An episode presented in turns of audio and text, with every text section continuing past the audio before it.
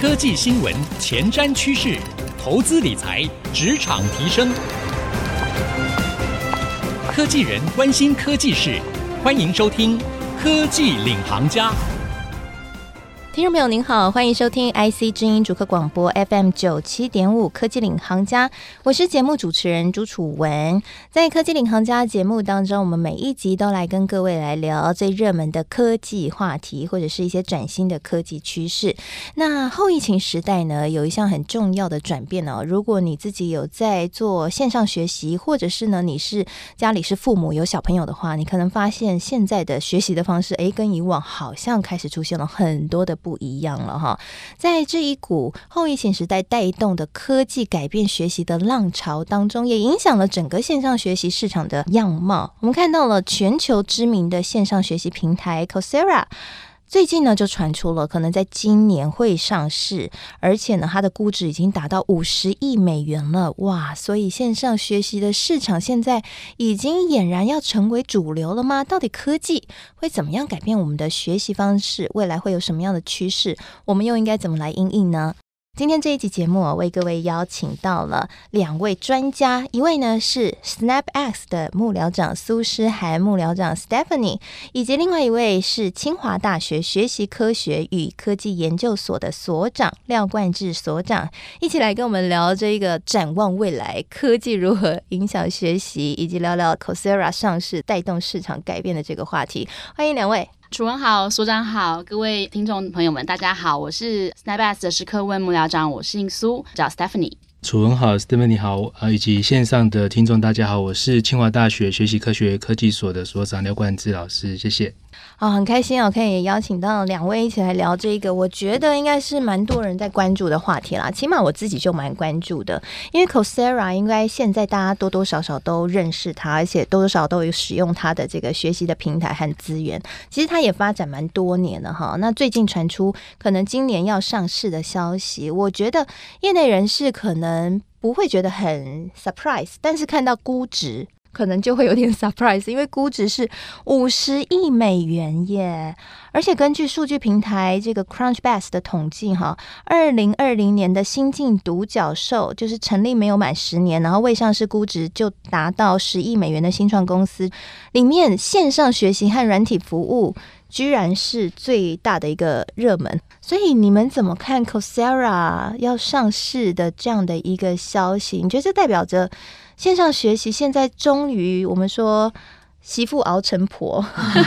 已经开始要在这个后疫情时代，慢慢的成为学习的一种主流趋势吗？我们可以看到，就是英国技术调查顾问公司啊，Technavio 其实也有推出，就是针对从去年推出的，针对从二零二零到二零二四的整个报告就有讲到，二零二零年的整个全球的市场教育规模，相较于二零一九年，大概成长了将近十八多个 percent。那其实整个数位工具的发展，大概打破了整个传统的一个学习的方式，很惊人的一个金额，到了二零二四年，大概会看到两千五百亿的一个市场金额，全球的确是。五十亿的估值是非常的令人很兴奋的，所以这个市场确实是近年来是爆发性成长。因为你们自己也是做这个科技教育的平台嘛，你们自己也是看这个市场未来成长性是非常高的，对吗？我们看到是持续的成长，那真正的爆发性真的是我觉得疫情这件事情有非常急速的强化了这个爆发性的增长。嗯，对，因为我想在 Coursera 他们自己的一些数据上面也可以看到，就他们光是在二零二零年三月份的时候就有看到，他一个月内他大概就成长了一千万。个 user 进来，一个月内一千万个 user，对，对哇！所以其实疫情的确是加速了呃线上教育的一个学习的方式。我知道 SnapS 好像也是因为这一波疫情人数增长非常多，使用者人数爆发性成长，对不对？对，我们大概成长了三倍。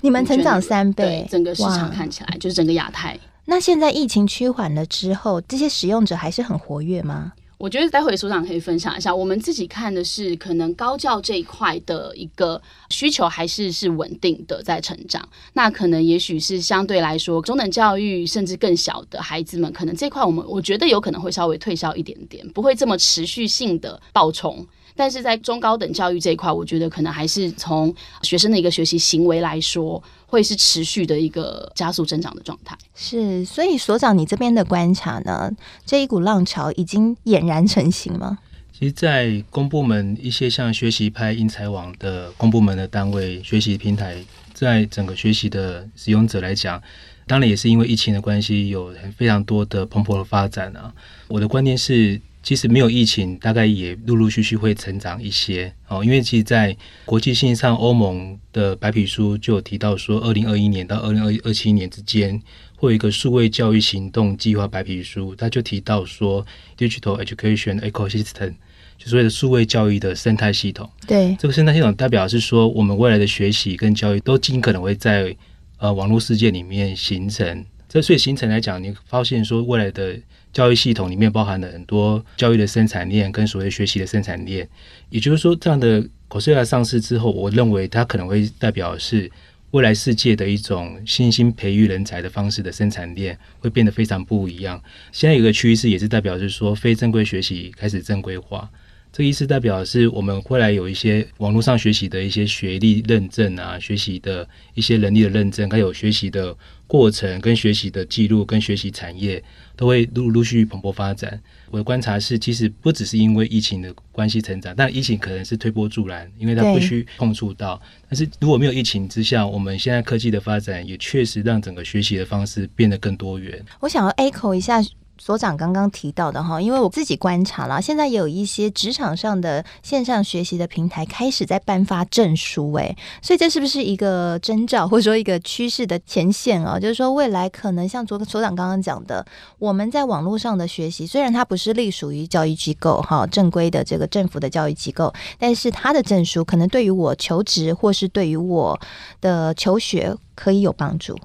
是。在如果是在正规学习的认证，当然是所谓的毕业证书跟学分证明。对这些事情，在正规里面会是在各企业跟整个升学上会必须重要的一种有力证明。可在网络上的学习，它是一个长期的，它是有足迹的。确实有越来越多的学习平台都会颁发自己属于自己的学习认证。而学认证，我和刚刚所提到的所谓的 Digital Education Ecosystem。他主要告诉我们是说，你在网络上学习，你你应该获得多少学分，或多少多少的认证，那这认证又有多少的企业所采用，所以又又牵扯到非常多的呃教育部能不能认同到整学历的整个规划跟学历的一个效果，所以我想各个大学习平台，它除了是在自己属于自己的学习认证之外，应该开始思考到一件事情说，说当未来越来越大的数位教育生态圈，我们怎么去衡量一个人的学历这件事情？嗯。哦，就是 learning empowerment 的概念，嗯、那不不是单纯的一种学历证书的一个概念，哦，这个是比较广泛的定义。嗯、那我自己也有好奇一件事情，就是说，那如果说现在这个线上学习真的会越来越蓬勃发展，而且会是在未来衍生出更多的认证的形态，会成为我们自己在职场上或是在求学经历上面很重要的一个学习历程的一个证明之一。那对于现行的老师，实体课程的老师会有什么影响呢？我们其实看到，就是对于现行实体的课程的老师，他可能真的是需要尝试着，就是往线上这一块。应该是说，他可能会需要一个是线上的部分，他要更能够 creative 的去想到如何跟学生在教室以外去做更多的互动跟一个教学行为的发生。老师们的教学行为不见得是我们传统认知的，可能是教的一个状态，更多的可能是用一个引导跟陪伴的一个角色，甚至是培育的角色。那怎么样让引导我们的学生可以是更主动性的去学习知识型的理论？然后透过什么样子的实作，在教室外面或者是场域之外，然后老师可以扮演不一样的一个角色，去辅助学生在这一块的一个成长。嗯，对，这个是我们其实看到，就是如果以 K twelve 这个阶段，就是还是我们讲比较主要是学习，比较是学历这一块的学习者的话，老师的立场可能真的是有一个蛮大的转变，嗯、是需要去消化吸收跟学习的。是，所以老师的角色不再是一个知识的传递者，他可能是一个教练或是陪伴者，帮助你去落实这些知识。是，所以教授现在在大学这边就已经出现这样的一个形态的转变吗？对，我们至少我的课程已经开始越来越多线上课程了。那我可以谈一下，说我们可以从结构性来看一下线上课程会不会取代我们的实体课程这件事情。那我认为说，其实线上课程还不至于会取代我们的整个学习实实体课程的角色。原因是因为说，呃，我们的线上课程其实是在半远学习过程中，等于就是说把整个跨时间、跨空间性呈现出来。我认为比较最直接的演变影响是线上课程的方式可以带动所谓的微型探究跟微型的活动设计这一块。呃，我们过去的传统的实体教学，它其实学习的方法比较。一个小时或两个小时有一个单位，那线上课程也许是十五分钟或二十分钟，它可以用我们零散的时间啊去做比较全面性的学习。那另外一个来讲，线上课程最大的利益在于是说学习历程的记录这件事情。我认为说线上课程或许可以带动另外一种形式的学习历程全面记录的样态，因为数位的主机它是。很容易被侦测到的哦。那再来，但是比较大的问题就在于是我们未来的数位课程、线上课程能不能采纳、能不能被信任的问题。过去我们有个观念是认为上线上课程两个小时，它能不能认底实体课程两个小时？因为线上课程可能担心说学生会有一些。呃，学习不注意的问题，或是老师就边看，其实在边睡觉。你怎么知道他有没有看？是这个最大问题。所以，我们有些数位科技来讲的话，针对学习者的专注力，啊，就会开始有一些关注。所以，我认为说，线上课程其实还不至于会取代实体课程，而是朝向另一种混合性的学习的发展。好，刚刚呢，我们所长啊，以及那个 Stephanie 幕僚长呢，都跟我们分享了，其实线上学习在整个后疫情时代真的是越来越重要，而且很明确的数字显示，市场正在大幅的成长哈。不管是 c o s e r a 它要上市，它的估值大幅的增加，或者是呢，在 SnapX 这边就自己感受到了 使用者的人数增加了三倍，都意味着这个市场正在爆发性的成长。我们也聊到了一个重点啊，就是。是，哎，线上学习课程啊，现在还有一个要突破点呢。你要颁发认证，得要确定他真的有学习的好啊。但我怎么知道他在看课程的时候会不会偷睡觉呢？那这个部分，所长，你觉得科技可以来解决吗？其实一些侦测系统或者是 AI，可不可以来帮助在这个方面做突破啊？所以，我目前我们目前学术性研究上的文献看，当然它可以协助让科技专注到人的情谊的运算的部分。所谓情意运算，大概是说可以透过科技来了解到你目前呃脸部表情的专注度，学习过程中的一些生理的讯号。但这件事情牵涉到隐私的问题了哈。如果纯粹从生理上来看的话，我们可以纯粹从那个脸部表情的呃眼动仪的方法来看到，说你的眼睛有没有专注看到我们荧幕上哪个地方哦？那跟我们的教材的对应性的关系是什么？哈，都都是可以做一个学习评量的一个过程。总言之，其实科技它无无所不在的，可以深入在我们针对人跟学习内容之间的关系性，但恰巧也是要特别去善用到整个隐私权的整个状况。嗯，那其实现在有一些新媒体的平台啊，或社交平台，像我们刚刚有聊到 Clubhouse 这样一个新兴起的平台，其实也可能可以融合在这些数位学习当中，对不对？当然是天马行空啦。我们目前针对声音的那一种情绪 feeling emotion 啊，如果有一些情绪运算的方式，可以去演算法的方法来了解到声音的颤抖性跟声音的高亢的状况。如果 Clubhouse 它可以有这样的演算法机制的话，当然它效果不可同日而语啦。嗯，所长刚刚提到的很有趣，Stephanie，你觉得？呃，Clubhouse 你们会考虑来使用，然后作为数位学习的一种新的专业的方式吗？我们知道 SnapApp 现在是用一个 App，可以让学生透过这个 App 帮忙媒合家教哈，然后以及想要提问的学生，然后让他们可以互相有个平台可以问问题。那 Clubhouse 呢，或者是说一些新的一些媒体工具，我们说未来接下来科技五 G 的时代会有很多新的一些发展，你们会对这方面会有什么样的想象？Clubhouse 的部分，我们自己一直有在讨论它的可能的可行性，就是也是像可能所长讲，我们也还在天马行空的阶段。那但是毕竟它它就是可以在一个时段里面，然后它可以更有选择性的去媒合学习者跟教学者的一些需求，所以可能可以很容易在主题上面，然后可以让学生们可以有一个更有效率的一个交流的方式。然后，我想在教导者的部分，他也可以很容易的在这样子的一个平台里面，同时听到不同的疑问。跟变成是老师在解惑这件事情上面，他可能有更多不同的 angle 可以去跟学生做说明。我想，其实 SnapX 我们在呃对于学生跟老师之间之所以可以创造学生在群体里面开始使用的一个风气，其实很大的原因是在于提问这件事情的勇敢度是在现实生活中，在 physical 世界里面是相对来说是比较没有那样子的一个勇气的。嗯，Clubhouse 上面它就是有一个 raise hand 的一个一个机制嘛，然后一个。很匿名的方式，在这个平台上面去做你对于课业问题的提问。那我觉得这可能对我们的学生，我们看到是一个还蛮好的运用。那刚刚楚文问到说，可能对于 AI、AR、VR、五 G 的这个对对整个应用，特别是 AR 和 VR 这一块，这一块其实我们因为现在刚好也跟蛮多的教育新创有一些互动跟交流，其实我觉得蛮有趣的。其实 AR 跟 VR 可能不见得是应用在我们自己的 offering 上面，目前，但是我们看到蛮多的先进的一个平台跟厂商们，他们尝试，比方说好了物理化学这样子的课程，用 VR 的方式去呈现。然后，因为其实很多的实验在做起来是有危险性的，对，所以透过一个这样子的一个呈现方式，让学生其实可以理解，但是他不见得需要亲身去操作这么危险性高度的一些化学实验。那这个是我们有看到，就是已经开始在台湾的场域里面被应用到的。是，我觉得这一点我自己很期待，因为 VR 目前看到比较大的应用是在游戏这方面。那如果可以在教学领域，甚至是在做科学实验的时候可以运用，想象空间更大。对对，对，学生也可以收获更多。对，那这一块蛮有趣的哈。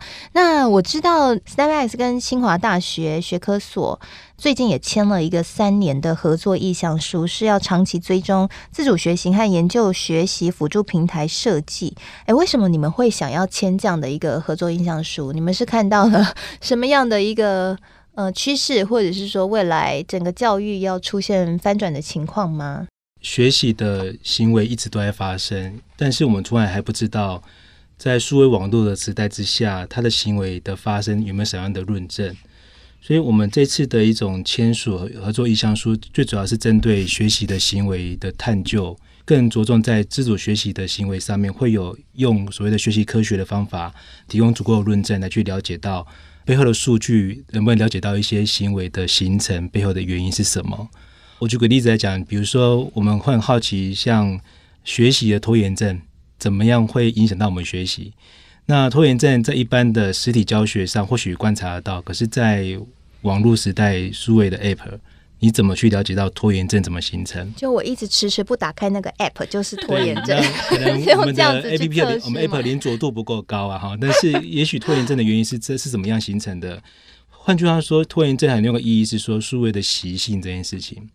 我们怎么样去建构一个 App 上面的数位习性？因为我们一直都很少被讨论到学习的习性、习惯，对，怎么去被建构出来？哈，所以我们认为说，学习行为的探究，事实上是是有必要去透过一种学习科学的论证方法去了解。那同时间，其实还有更大的目标，是作为我们在公部门上面很多教育研究政策上面实际的参考，像比如说在。学习的风格上面，跟学习的行为上面，怎么牵扯到一些基础的呃建设？我们要投投出多少的网络资源？我们要做多少的 APP、App 的使用？包括我们要多少的那一种教育策略的的参考？这都是需要透过一种比较科学的数据去了解。是。然后，其实，在清华来讲，学科所来讲后，最最大的效果是在于是说，除了刚刚讲的学习科学行为的论证之外，还有一个是在虚实整合上的科技的建制跟讨论。像比如说。倾向是未来的学习是朝向混合性学习的发展。那虚跟实之间的 App 怎么去协助我们的实体行为的学习，可以更加的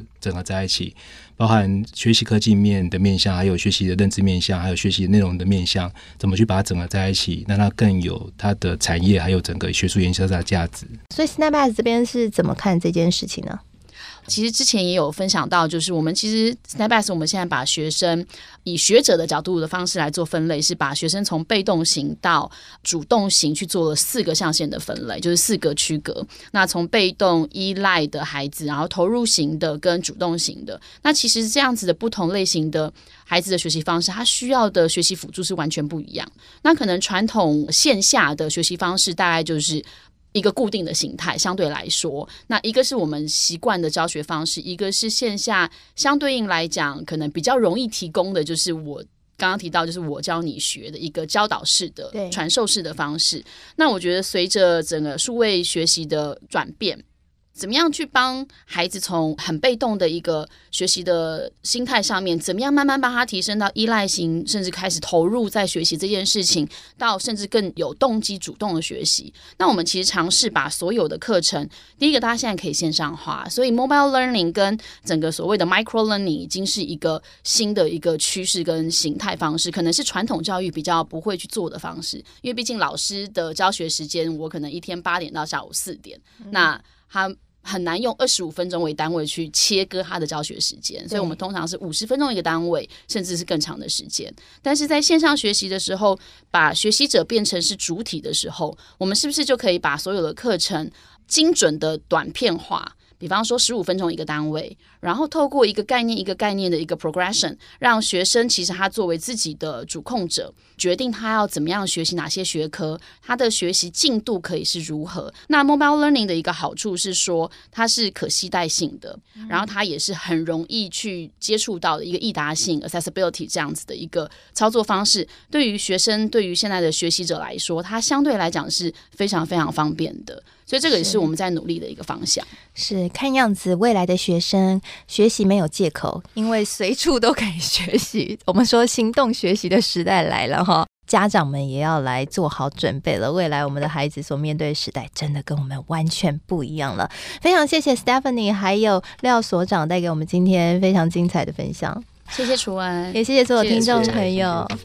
谢谢谢谢，也谢谢所有听众朋友。那在今天的这个节目播出了之后呢，我也会将刚刚廖所长还有 Stephanie 精彩的分享以及我的心得感想写成一篇采访笔记，放在我的粉丝团，搜寻财经主播主持人朱楚文。同时呢，这一集节目除了会在广播上可以收听之外，也会同步放在 Podcast and Spotify。所以如果你有兴趣的话，可以上网搜寻科技领航家，就可以得到完整的节目内容，而且随选随听每一集节目哦。也邀请您可以订阅和留言评分给我们，让我们能够知道您的想法，跟我们来更多的互动交流。谢谢您收听今天的科技领航家，我是节目主持人朱楚文，我们下次再会喽。